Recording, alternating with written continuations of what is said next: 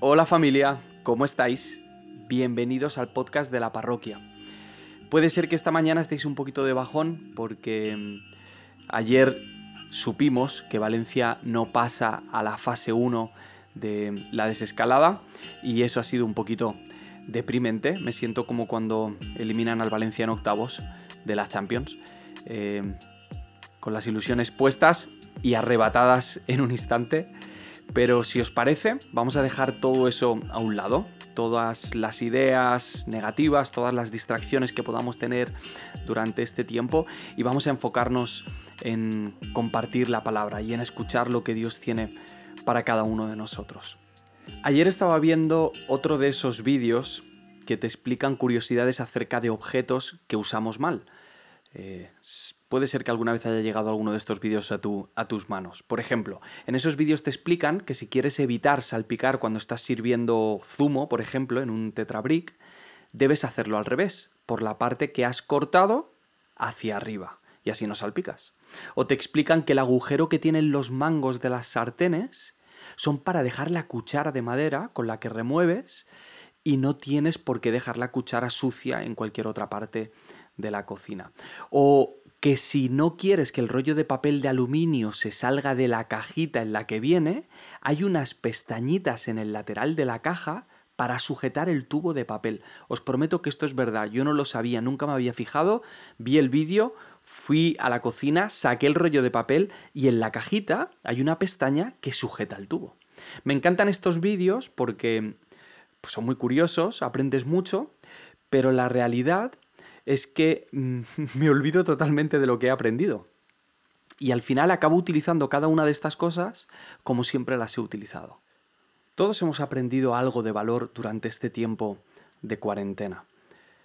Y me refiero a cosas serias, cosas que tienen que ver con nuestro carácter, con la paciencia, con el descanso, con la confianza en Dios, con nuestra manera de tratar a los demás. Y todas estas cosas que hemos aprendido no tienen por qué quedarse en esta etapa.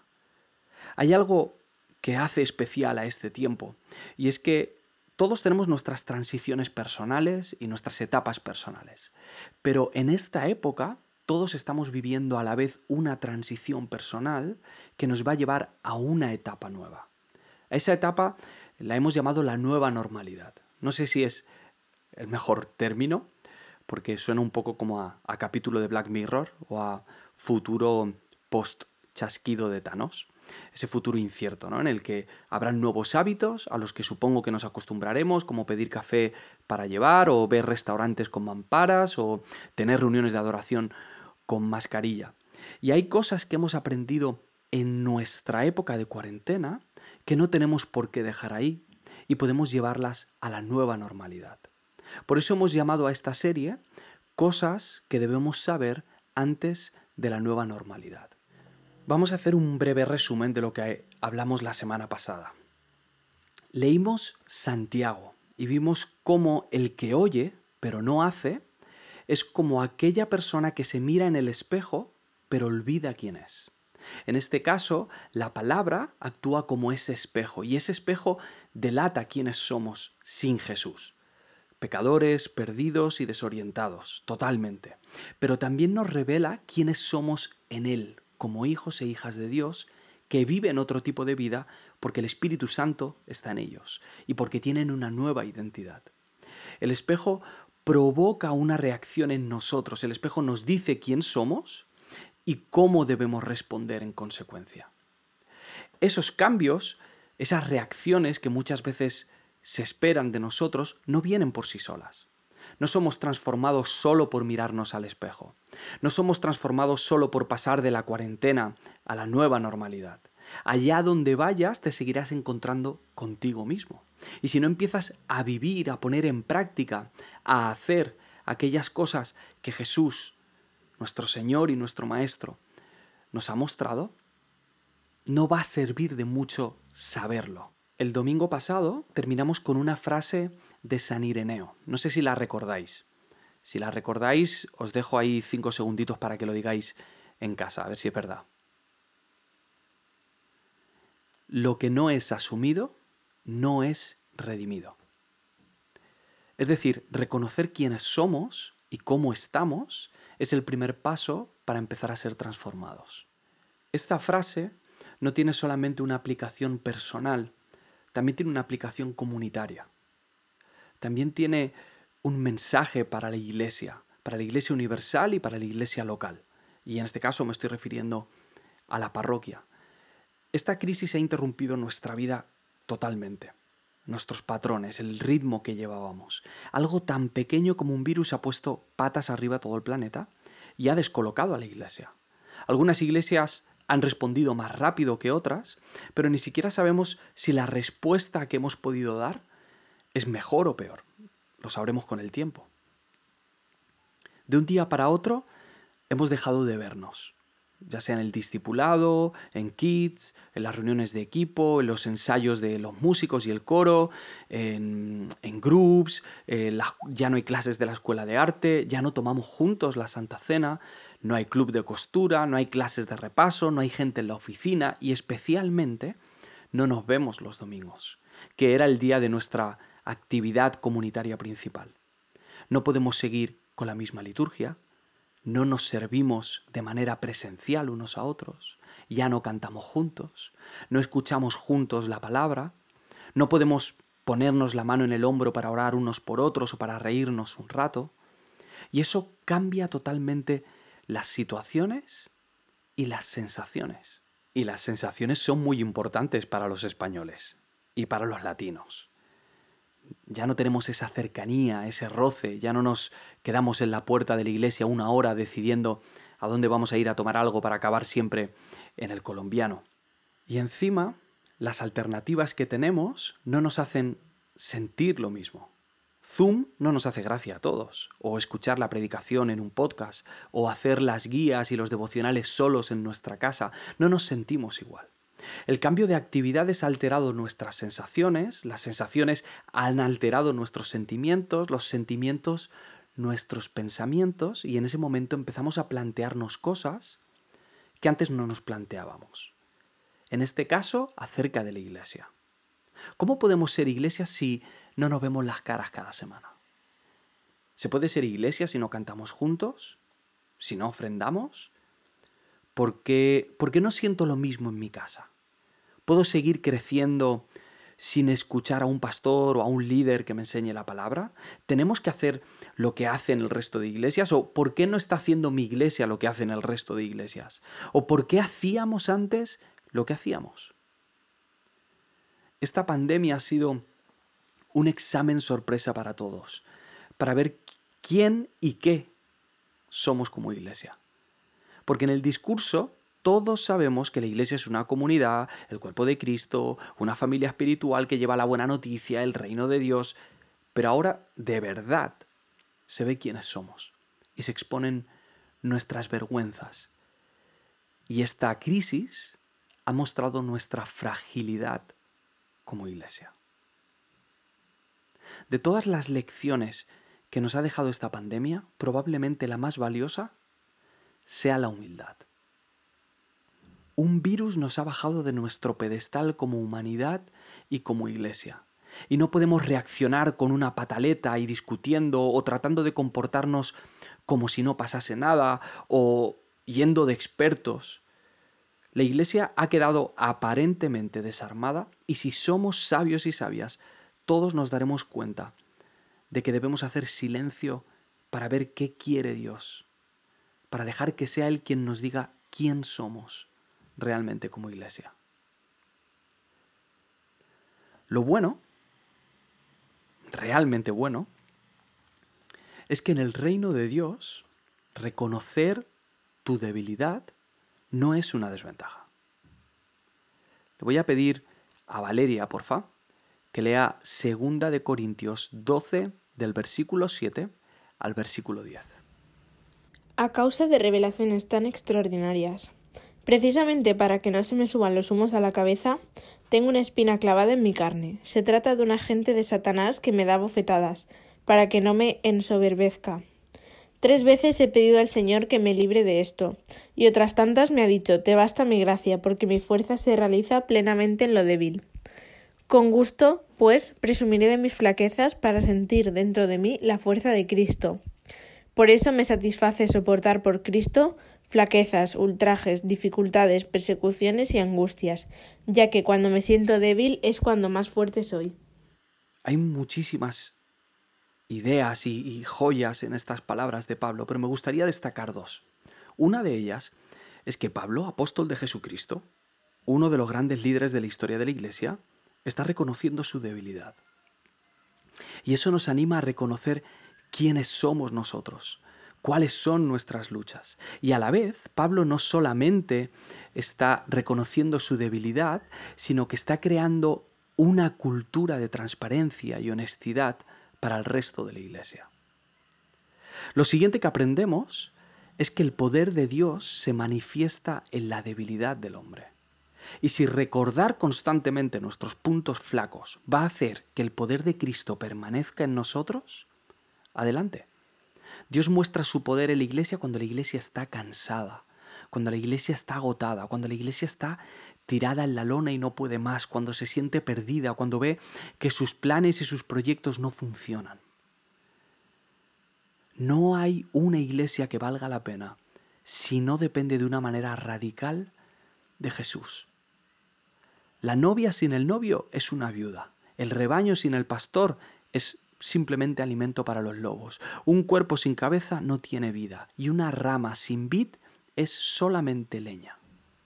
Dependemos de Él, somos su creación, no tenemos vida si no estamos pegados a Él. Berna, porfa, ¿puedes leer Génesis 2, versículo 7? Y del polvo del suelo formó Elohim al hombre, e insufló en sus narices aliento de vida, y el hombre llegó a ser alma viviente. Los primeros capítulos de Génesis nos ayudan a conocer al Dios creador, nos ayudan a descubrir cuáles eran los planes de Dios y el origen de nuestra vida. La esencia del alma, según este pasaje, viene del aliento y del soplo de Dios. Y desde ese momento se ha creado un vínculo y una necesidad que solamente puede ser saciada por Dios. Nos hizo a su imagen y semejanza para extender su reino, para darle a conocer. Pero los seres humanos decidimos separarnos de él. Y en ese momento empieza una misión de reconciliación de Dios con sus hijos y sus hijas.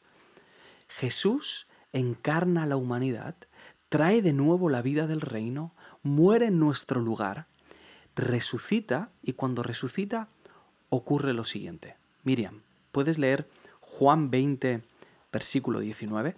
Cuando llegó la noche, de aquel mismo día, el primero de la semana, estando las puertas cerradas en el lugar donde los discípulos estaban reunidos por miedo de los judíos, vino Jesús y puesto en medio, les dijo, paz a vosotros.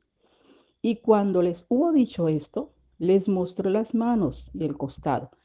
Y los discípulos se regocijaron viendo al Señor. Entonces Jesús les dijo otra vez, paz a vosotros. Como me envió el Padre, así también yo os envío. Y habiendo dicho esto, sopló y les dijo, recibid el Espíritu Santo. Este pasaje es precioso. Vemos cómo Jesús reproduce un gesto que claramente hace referencia al soplo de vida de Dios en el jardín del Edén, en el principio, en el origen. Pero en esta ocasión, para dar vida a sus discípulos y a su iglesia, a los que van a llevar ahora el reino de Dios, los que van a ser testigos de Jesús por todo el mundo por el poder del Espíritu Santo. El soplo de Jesús sobre nuestra vida no solamente nos da a luz como iglesia, sino que nos mantiene en vida. Hechos 9, versículo 31 dice, Entonces las iglesias tenían paz por toda Judea, Galilea y Samaria, y eran edificadas andando en el temor del Señor, y se acrecentaban fortalecidas por el Espíritu Santo. Cuando somos un cuerpo en el cual la cabeza es Cristo, cuando dependemos, como decía antes, de manera radical de Jesús y del Espíritu Santo, entonces las ideas, los sueños y los propósitos de Dios se cumplen. Pero si dejamos a Dios fuera del cuerpo, no es que no se cumplan esos sueños, es que directamente dejamos de ser iglesia y nos convertimos en otro tipo de organización. Y ojo, aquí es donde podemos engañarnos y las buenas sensaciones nos pueden hacer creer que estamos siendo iglesia. Podemos convertirnos en una organización religiosa, un grupo de personas que gira en torno a, a, cierto tipo de sentimientos, de experiencias, de doctrinas, cosas que nos hacen sentir cómodos o salvados. O podemos convertirnos en una organización social, en la que parece que lo que prima es el amor, pero no llega a ser amor exactamente, no llega a ser el amor de Jesús. Casi hay más bien un afán por parecernos a otras organizaciones que a ser iglesia. O podemos convertirnos en una organización moral, en la que nos apartamos de la sociedad y desde un pedestal señalamos el mal. Nos casamos con alguna política o ideología y forzamos a la comunidad a que sea lo que nosotros creemos que debe ser. Y en esos momentos empezamos a depender de nuestra fuerza, del poder de nuestra organización, de nuestra propia sabiduría. Y si no admitimos nuestra fragilidad, nunca descubriremos el poder de Cristo en la iglesia y nunca seremos quien somos llamados a ser. Para terminar, me gustaría hablar específicamente de nuestra fragilidad como parroquia si no esto no serviría de mucho. Hay unas palabras que he leído esta semana de un pastor y escritor que se llama Alan Hirsch, que no me las he podido quitar de la cabeza. Y creo que tienen que ver mucho con la fragilidad de la Iglesia Universal y de una manera muy concreta con la fragilidad de la parroquia. Os lo leo. Para aprender a jugar al ajedrez, comienza por quitar del tablero a tu reina domina el juego sin la mejor pieza, y luego vuelve a poner a la reina y verás lo bueno que eres. En la Iglesia de Occidente, el servicio dominical es nuestra reina. Ahora la reina está fuera del tablero, y es hora de redescubrir lo que las otras piezas pueden hacer. Creo que Alan Hirsch está haciendo un, un análisis de la Iglesia bastante preciso. La reunión del domingo es súper importante, es muy importante para nosotros. Todo lo que hacemos en esa mañana, ¿no? Adorar, escuchar la palabra, tomar el pan y el vino, orar unos por otros, compartir nuestro tiempo, todo esto es vital, todo esto forma parte de la expresión de, la iglesia primitiva y hasta el día de hoy nos ha acompañado porque nos lo pide el cuerpo. Pero si ponemos toda nuestra esperanza y nuestra vida como iglesia en lo que ocurren en dos horas a la semana, cuando no podamos reunirnos, estaremos en peligro. Esa es nuestra fragilidad. Dejar todo el peso espiritual a ese momento del domingo. Ahora ha llegado el momento de que su gracia nos cubra, de que reconozcamos que hay cosas que tenemos que cambiar y que en medio de nuestra debilidad como iglesia, el poder de Dios nos levante.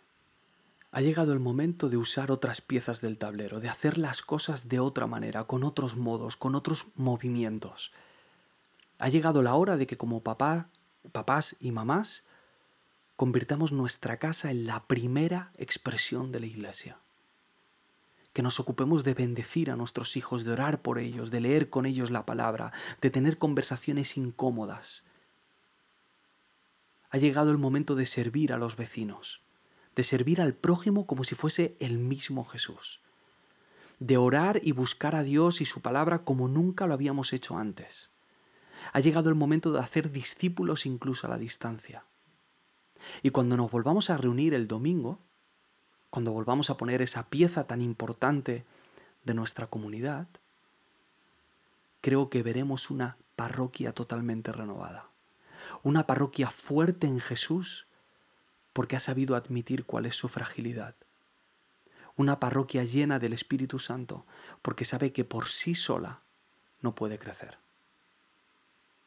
Como iglesia, no podemos permitir que un virus nos impida ver el resto de nuestros problemas, los que nos han traído hasta aquí. Y tampoco podemos permitir que nos impida ver a Dios. quien nos ha ayudado hasta aquí. Vamos a terminar orando. Gracias Señor por, por lo que estamos viviendo en estos momentos, porque tú conoces todos los tiempos y tú los controlas Señor en la palma de, de tu mano. A nosotros nos parece, nos puede parecer Señor que son eternos, súper largos, pero tú sabes qué es lo que quieres sacar de nosotros. Eh, queremos que tú nos des capacidad y fuerza para reaccionar y enfrentar el cambio que tú quieres en nuestras vidas, en la vida de mi, comunidad, y trabajar en nosotros en los secretos, Señor, y quitar, Señor, lo que no es agradable delante de ti, nuestro orgullo, nuestra defensa, nuestro raciocinio, nuestro intelecto, nuestras excusas, Señor. Queremos que seas tú, solamente tú, Señor, el que hagas la obra en nuestras vidas, para que pueda salir a la luz algo bueno, Señor, y algo de lo que tú puedas sacar un provecho, Señor. Oro, Señor, por, todos mis amigos de la parroquia, Señor, por la gente a la que amo y a la que extraño y abrazar, Señor, y tener un contacto con ellos y recibir su apoyo, Señor. Y yo te pido, Señor, que en estos momentos tú seas el que puedas abrazarnos, el que puedas estar con nosotros, el que podamos sentir ese contacto, Señor, de tu mano, Señor. Pero sobre todo, Señor, que este tiempo no pase como si nada, que, que tú saques algo provechoso de esto, Señor. Te amo, Señor, y amo a mis hermanos, Señor, y les extraño a cada uno de ellos. En nombre de Jesús. Amén.